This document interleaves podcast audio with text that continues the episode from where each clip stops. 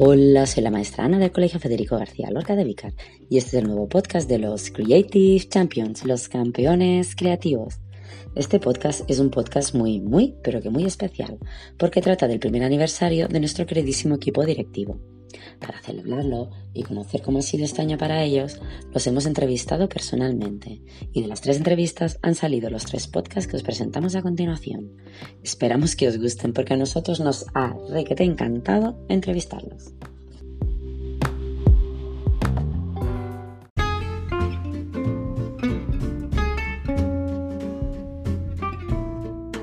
Hola a todos y a todas, somos Abraham y Desiree. este es el podcast número 5 de los campeones creativos de Creative Champions. En este podcast os contaremos un montón de cosas interesantes sobre el primer aniversario del equipo directivo del Colegio Federico García Lorca de Vica. Si es que el tiempo pasa volando, ya estamos terminando el curso y nuestro super equipo directivo termina su primer curso completo al frente del colegio.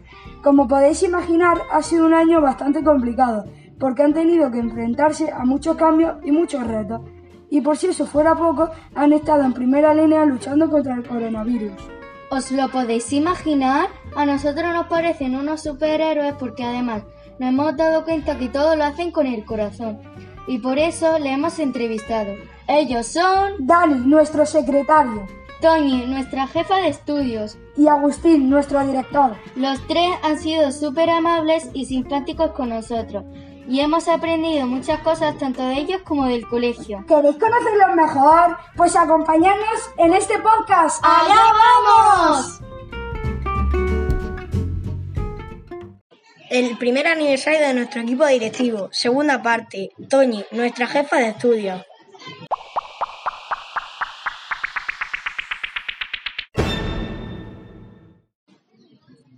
Hola, somos Ainhoa de Sandra y os vamos a presentar la entrevista que le hemos hecho a la jefa de estudio, la maestra Toñi. ¿Qué os ha parecido, chicas?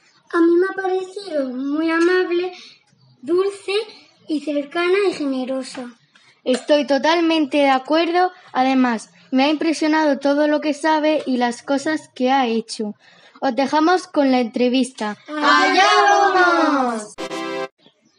Hola, maestra Toñi. Sé que está muy ocupada por el tema del COVID, pero que te voy a hacer unas preguntillas y si no terminamos hoy, pues lo hacemos otro día. Preguntas más personales. ¿Cuánto tiempo llevas en el colegio? Hola, ¿cómo era tu nombre? Deciré. Hola, Desiree. Estoy un poco nerviosilla, ¿eh? Porque tampoco estoy acostumbrada a que me hagan entrevistas así de golpe. Pero bueno, de todas maneras es un placer para mí poder eh, contestar a estas preguntas.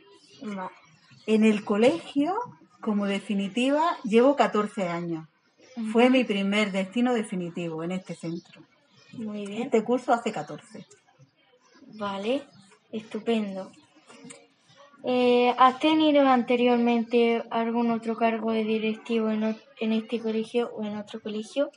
En otro colegio fui coordinadora, en un colegio de Agua Dulce, fui coordinadora del proyecto Escuela Espacio de Paz. Y en este centro he sido coordinadora de ciclo algún año y he llevado proyectos como el de Aldea, que es donde más tiempo he estado, y también llevé el proyecto de biblioteca Mm, como coordinadora. Genial. Eh, ¿Dónde empezaste tu carrera como profesor? Uy, mi carrera como profesional, de, como maestra, la empecé tarde, no fue nada más acabar la carrera y terminar. Yo antes de empezar de maestra monté una guardería en, en Almería Capital, Sí. estuve unos años, además la monté por mi cuenta, fui autónoma y monté esa guardería. Luego se me ocurrió, hice logopedia, aparte de magisterio hice psicología y logopedia, y entonces me presenté a las oposiciones en Murcia, que era entonces territorio MED, por logopeda. Y entonces me mandaron de interina. Dime Alicia. Buenos días. ¿Veis lo que pasa? Al ser coordinadora COVID, que soy este año, esto es lo que me pasa constantemente. Cuando veo, aunque esta entrevista me parece importantísima y muy, no es que le quite importancia a ninguna, Pero sin embargo, es fundamental la enfermera COVID, que es la que me acababa de llamar. Miro, Alicia, enfermera, tengo que dejar todo, todo y atenderla. Esas son cosas de, del directo y es lo que me ha pasado. Bueno, pues no pasa nada. Bueno, íbamos por, por... Es que empecé, me presenté a las oposiciones por logopedia. Entonces yo me presenté en Murcia. Murcia era territorio MES, eso quiere decir que pertenecía a lo que es la educación al nivel, al, al gobierno central. No tenía las competencias educativas, Murcia. Entonces me mandaron a Melilla y estuve trabajando siete años en Melilla como maestra. Y para mí fue una experiencia muy bonita, muy, muy bien. Qué interesante. Eh, ahora, ¿nos puedes decir si te gusta ser jefa de estudio y por qué decidiste ser eh, jefa de estudio? Mira, decidí ser jefa de estudios porque yo empecé en el 2007 en la enseñanza, empecé trabajando de logopeda. Es decir, en una aula cerrada, con niños que tenían problemas a la hora de hablar y demás. Después trabajé en primaria, en Melilla, en segundo y tercero, con niños de compensatoria, que son niños que, que tienen muchas dificultades. Luego seguí en infantil, porque también hice la especialidad de infantil y me volví a presentar a oposiciones por infantil y saqué la plaza por infantil pero he trabajado en tres años, cuatro años, cinco años. Y cuando me dieron la definitiva, que fue en este centro hace 14 años, como te he dicho antes, me la dieron por primaria. Y en este centro he trabajado en primero, en segundo, en tercero, en cuarto, en quinto, en sexto. Y, he estado de coordinadora de proyectos. Y entonces era un paso más pasar a la jefatura de estudio. Era como otra forma, otro cambio, porque cuando lleva mucho tiempo en el mismo sitio, pues lo que quiere es cambiar. Agustín eh, era propuesto como director porque lleva tiempo ya en, el equipo directivo. Nuestro antiguo director y nuestra antigua jefa de estudio se jubilaban y yo le propuse a Agustín, le dije así directamente, mira, yo estoy dispuesta a ser tu jefa de estudio si a ti te parece bien, porque es un cambio que quiero que hacer y, y bueno, y así fue. Vale, genial. Eh, ¿Qué es lo que más te gusta del colegio? Del colegio lo que más me gusta, pues mm, que es muy, a pesar de lo grande que es, que no es que me guste mucho, pero lo bueno que tiene es que te relacionas con gente de todas las culturas. En nuestros centros hay niños que pertenecen a, a las diferentes culturas que te puedas imaginar y eso te enriquece mucho. Yo un poco ya sabía esto cuando vine de Melilla, la cultura era más que nada musulmana y eran todos musulmanes en el colegio de Melilla. Y aquí no solamente son musulmanes, que lo hay mucho, hay mm, mucha, mucha cultura de gente que viene de Latinoamérica, mm, la cultura gitana, que también aquí está muy arriesgada. Eso te enriquece mucho y, más que enriquecerte, lo que te hace es ser consciente de lo cuando tú sales a la calle, es lo que te encuentras, la diversidad cultural que hay en España se empieza desde la escuela. Y entonces ese respeto, esa tolerancia, ese conocer, pues te, facilita mucho estar en un centro donde no todo el mundo es la misma cultura, sino que hay diferentes. Eso te lo facilita muchísimo. Vale, muchas gracias y me ha encantado tu respuesta. Muy bien, muchas gracias a ti. Hola Toñi, soy Sandra y te voy a hacer unas preguntas sobre el equipo. Hola Sandra. Nos gustaría saber cómo es la relación entre los tres maestros que formáis el equipo directivo. ¿Crees que trabajáis bien en equipo? Los tres maestros, la relación que tenemos, eh, yo creo que es bastante buena. ¿Trabajamos bien en equipo? Yo creo que sí, porque los tres somos muy diferentes.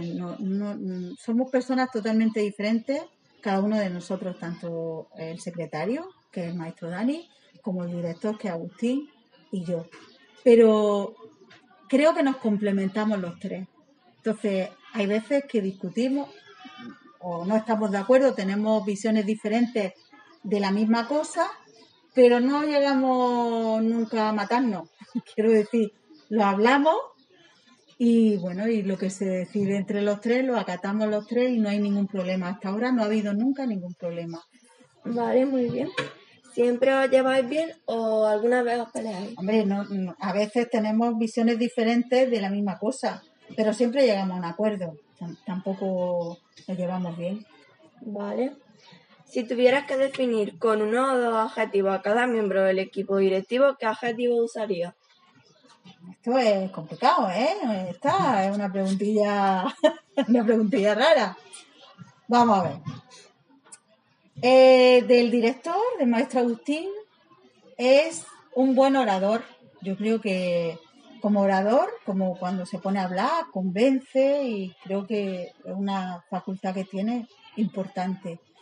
Luego, indudablemente, un informático que te ayuda en el centro. Lo bueno que tiene es que los profes que llegan sin saber nada de informática, el maestro Agustín es muy de los tutoriales. Mírate este tutorial, mira el otro, y de hecho tiene esa. Pero es verdad que te ayuda, te ayuda muchísimo. Te ayuda por su, por su condición personal, como persona, porque tú puedes saber y entender y tener mucho conocimiento de algo, pero tienes que saber transmitirlo. Y creo que Agustín lo tiene, sabe transmitir y ayudar en esa faceta suya que es muy importante en la, en la escuela, que es las nuevas tecnologías. Creo que es muy, muy válido en eso y muy bueno y sabe transmitirlo y enseñar a la gente. En cuanto a Dani, Dani me llevo muy bien con él, entramos los dos en el mismo año, llevamos mucho tiempo trabajando juntos con Dani tengo mucha, un lazo más fuerte porque nos unen muchos años atrás y siempre hemos, estado, hemos sido paralelos. Si yo estoy en primero, él está en primero. Si hemos estado en segundo, hemos estado en segundo. Hemos ido juntos. Hay muchísimas cosas que no estamos de acuerdo, pero Dani es una persona, eh, cuando se exige a sí mismo, muy, muy, muy exigente consigo mismo, con conseguir los logros que se propone. Eh, el número uno en secretaría, porque lo, lo lleva todo al dedillo, lo lleva todo súper bien. Le ha gustado mucho controlarlo todo, pero en el buen sentido de la palabra, porque luego tiene un corazón enorme. Eh, él siempre se, machaca a los niños, los niños llegan asustados, tienen miedo, lloran, maestra, lloran, y luego lloran cuando, cuando el maestro Dani los deja, porque, porque él se entrega, es exigente y es chillón y es tal, pero luego se entrega mucho porque tiene un corazón muy grande y es muy sensible y es muy... Entonces, eh, para mí es un buen compañero y un buen amigo. Eh, ¿Qué crees que es lo más interesante y bonito que habéis conseguido? Como equipo directivo, los tres. Bueno, hemos conseguido que el barco no se hunda en momentos de pandemia. Creo que es difícil. ¿eh? Ha sido un año muy complicado, muy difícil, un final de curso peor todavía, mucho peor. Y hemos conseguido que todo esté a flote, que esté bien y que, y que reine la armonía. Yo creo que eso, eso es un logro importante. Eso es, a ver, no es del equipo directivo, es de todo el profesorado que ha venido, por supuesto. Porque, eh, yo no creo que sea mérito del equipo directivo. El equipo directivo funciona si detrás hay un grupo de maestros que funcionan. Y creo que ese ha sido el, el, mérito, ha sido ese, no, no tanto del equipo directivo, más de los maestros. Muchas gracias, Tony. Eh, ahora vamos con una última pregunta. ¿Qué os gustaría conseguir el próximo año? Uf, complicado, también complicado. Qué preguntita me hacéis, ¿eh? A ver, nos gustaría conseguir, ¿qué nos gustaría conseguir? A mí me gustaría que la colaboración entre los maestros y la armonía eh, siga por lo menos como hasta ahora. Y siempre que se pueda mejorar, mejorar. Porque creo que eso es fundamental para, cualquier, para conseguir cualquier otra cosa.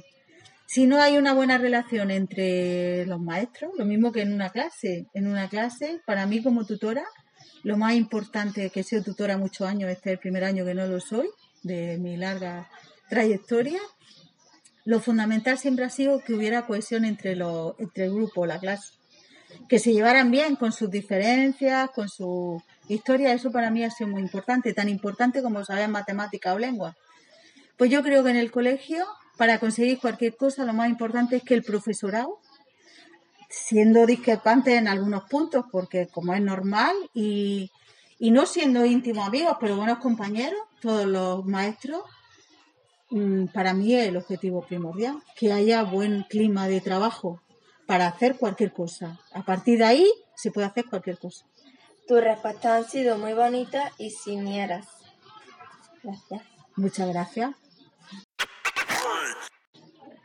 Pues ahora te voy a hacer unas preguntillas sobre el último año. Como ha sido una de las primeras clases que, hemos, que han confinado, fue un momento muy difícil y queríamos preguntarte, ¿cómo te has sentido al confinar alguna clase? Buf, al principio, en el mes de septiembre, cuando llegamos y confinamos a, a tres clases de infantil, siete maestras de infantil, fue un caos.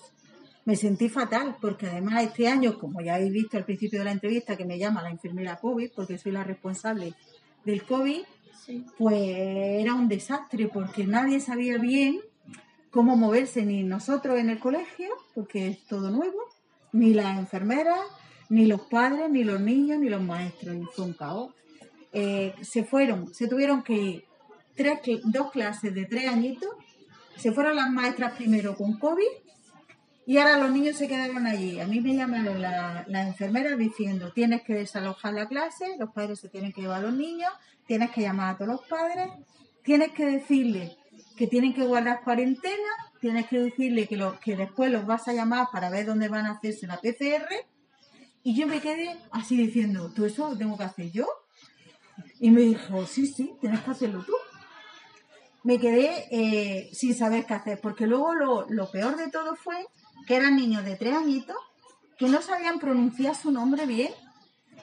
Que tú cuando llamabas al padre realmente no sabías quién era su hijo, pero tenía que venir. Cuando venía el padre a por su hijo, no sabía si era el padre de ese niño o no, porque eran niños muy chiquititos. Y sus tutores que lo conocen ya se habían ido por otro lado asustadas, porque fue de pronto, eres positivo.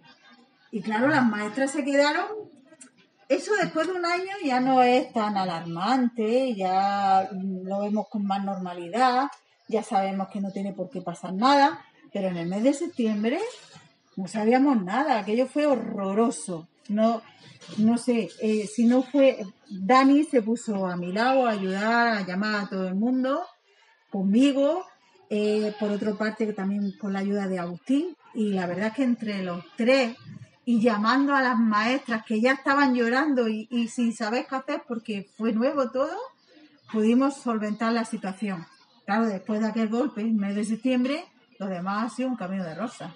Madre mía, qué difícil. Sí, sí, muy complicado, muy complicado. Vale, ahora puedes contarnos cómo ha sido el primer año del equipo directivo, qué ha sido lo más divertido y lo que más disfrutado, qué ha sido lo más difícil y cómo os ha afectado el coronavirus. El coronavirus ha afectado en todo, absolutamente en todo. No ha, ha hecho cambiar, cambiar absolutamente la manera de trabajar, la manera de relacionarnos, la manera de, de enfocar eh, cualquier cosa o cualquier... Lo ha cambiado todo, desde el minuto uno ha cambiado. Lo bueno, bueno, el coronavirus tiene poco bueno, pero bueno. Eh, lo mejor es que en esos nervios que he contado antes y junto con la enfermera de enlace, que no la he conocido físicamente, pero ya nada más descolgar el teléfono y decirme, hola, buenos días, Toñi, yo ya sé. Si es que hay un positivo, si es que el, el otro da negativo, solo con el tono de voz y sin conocer a esa persona, se, ha, se ha formado un feeling por teléfono entre las enfermeras de enlace y yo que yo jamás me iba a imaginar, porque yo no soy de nuevas tecnologías, yo soy muy antigua, no soy de las que me he relacionado por internet con otra gente sin conocerla jamás. Y ahora eh, parece que nos conocemos de toda la vida. Y de hecho, ahora que me ha llamado la enfermera de enlace es para decirme, Toñi, como no nos conocemos, lo que queremos es vernos las caras y como acaba el curso, queremos tomar un café. Esa es la llamada gratificante. Para mí eso es muy gratificante, porque después de tanto estrés, tantos nervios, tanto desajuste, mm, llegar a ese feeling, pues es muy agradable. Eso es lo más agradable. No, otra vez. Vale, muchas gracias Toñi, hemos aprendido muchas cosas nuevas sobre ti. Muchísimas gracias a vosotras. Toñi, Hola, Inoa. hoy te vamos a hacer unas preguntas trampas que son un poco delicadas y algunas también son un poquillo ahí trampa. Vaya, ¿Quién te da más dolor de cabeza, un niño o un padre? un padre, siempre un padre. Ya te lo digo yo. ¿Cuál es tu clase favorita? Vamos a ver, esta es trampa, trampa, trampa de todo. Eh, si tú ahora le preguntaran a tu maestra, te la voy a responder con una pregunta. Si a tu maestra ahora le preguntaran cuál es tu clase fa- favorita, ¿cuál crees tú que diría? La nuestra. Evidentemente, normal. Pues entonces yo he sido tutora muchos años de una clase concreta y siempre mi clase favorita ha sido la clase donde yo he sido tutora. Pero no es porque esos niños sean mejor o peores que otros, sino porque es con los niños y con el grupo con el que más tiempo he trabajado, con el que más tiempo he estado y donde me han contado su, como vosotros con las señas, cuando están contentos, cuando están tristes, cuando les pasa algo, a los que más les he regañado, con los que más me he reído. Entonces, claro, eso sin tú quererlo, pues son un poco tus preferidos, pero entre comillas, tampoco preferidos que tengas con ellos un trato especial en circunstancias normales. Este año que soy jefa de estudio y no tengo tutora, pero sí que he tenido mis alumnos del año pasado que he estado de tutora y, y son a los que le doy asignatura. Entonces, sin que ellos lo sepan, no es que sean mis preferidos, es donde me voy, porque es donde con los que más tiempo está. Por eso es así. Una respuesta muy chula. ¿Cómo sabemos que este año ha sido un poco cansado? Un, un, ha sido muy cansado y habéis tenido mucho trabajo. Vamos a preguntar dos preguntas más. ¿Tienes ganas de irte de vacaciones? Muchísimas, muchísimas. Sin vernos a nosotros. Sin ver a vosotros para que disfrutéis de vuestros padres. Para que vosotros podáis disfrutar de vuestros padres y cuando llegue septiembre nos veamos con mucha ganas. ¿Tienes ganas de, de jubilarte? Bueno, ahí ya, a ver, llevo muchos años y tengo muchos años ya.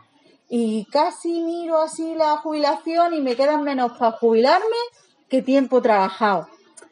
¿Tengo ganas de jubilarme? A veces, en algunos momentos, cuando estás tan agobiada, cuando tantos papeles, tantos problemas, te dan unas ganas terribles de jubilarte.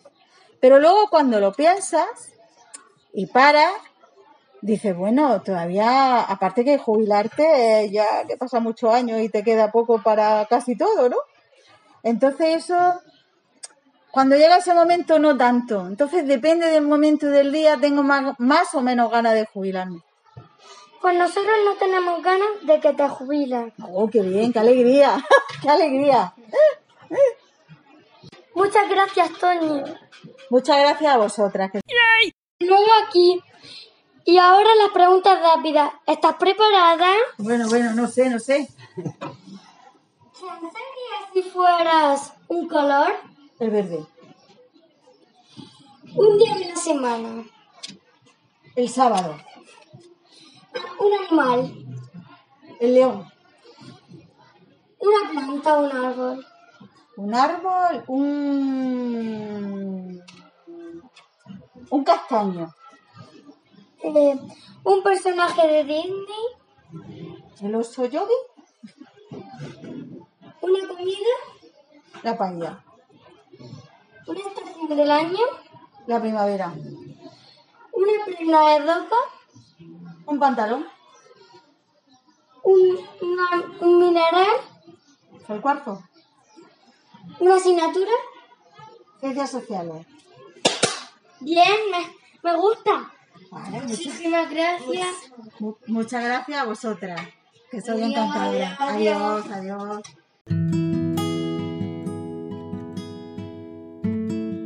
Y hasta aquí la segunda parte del pequeño homenaje en forma de podcast y entrevista que le hemos querido dedicar a nuestro genial equipo directivo. Muchas gracias, Toñi, de corazón, por escucharnos y por estar siempre ahí, por tu profesionalidad y por tu dulzura. Y sobre todo, gracias por regalarnos siempre tu sonrisa incluso en los momentos más difíciles. Felicidades por tu primer aniversario como jefa de estudio.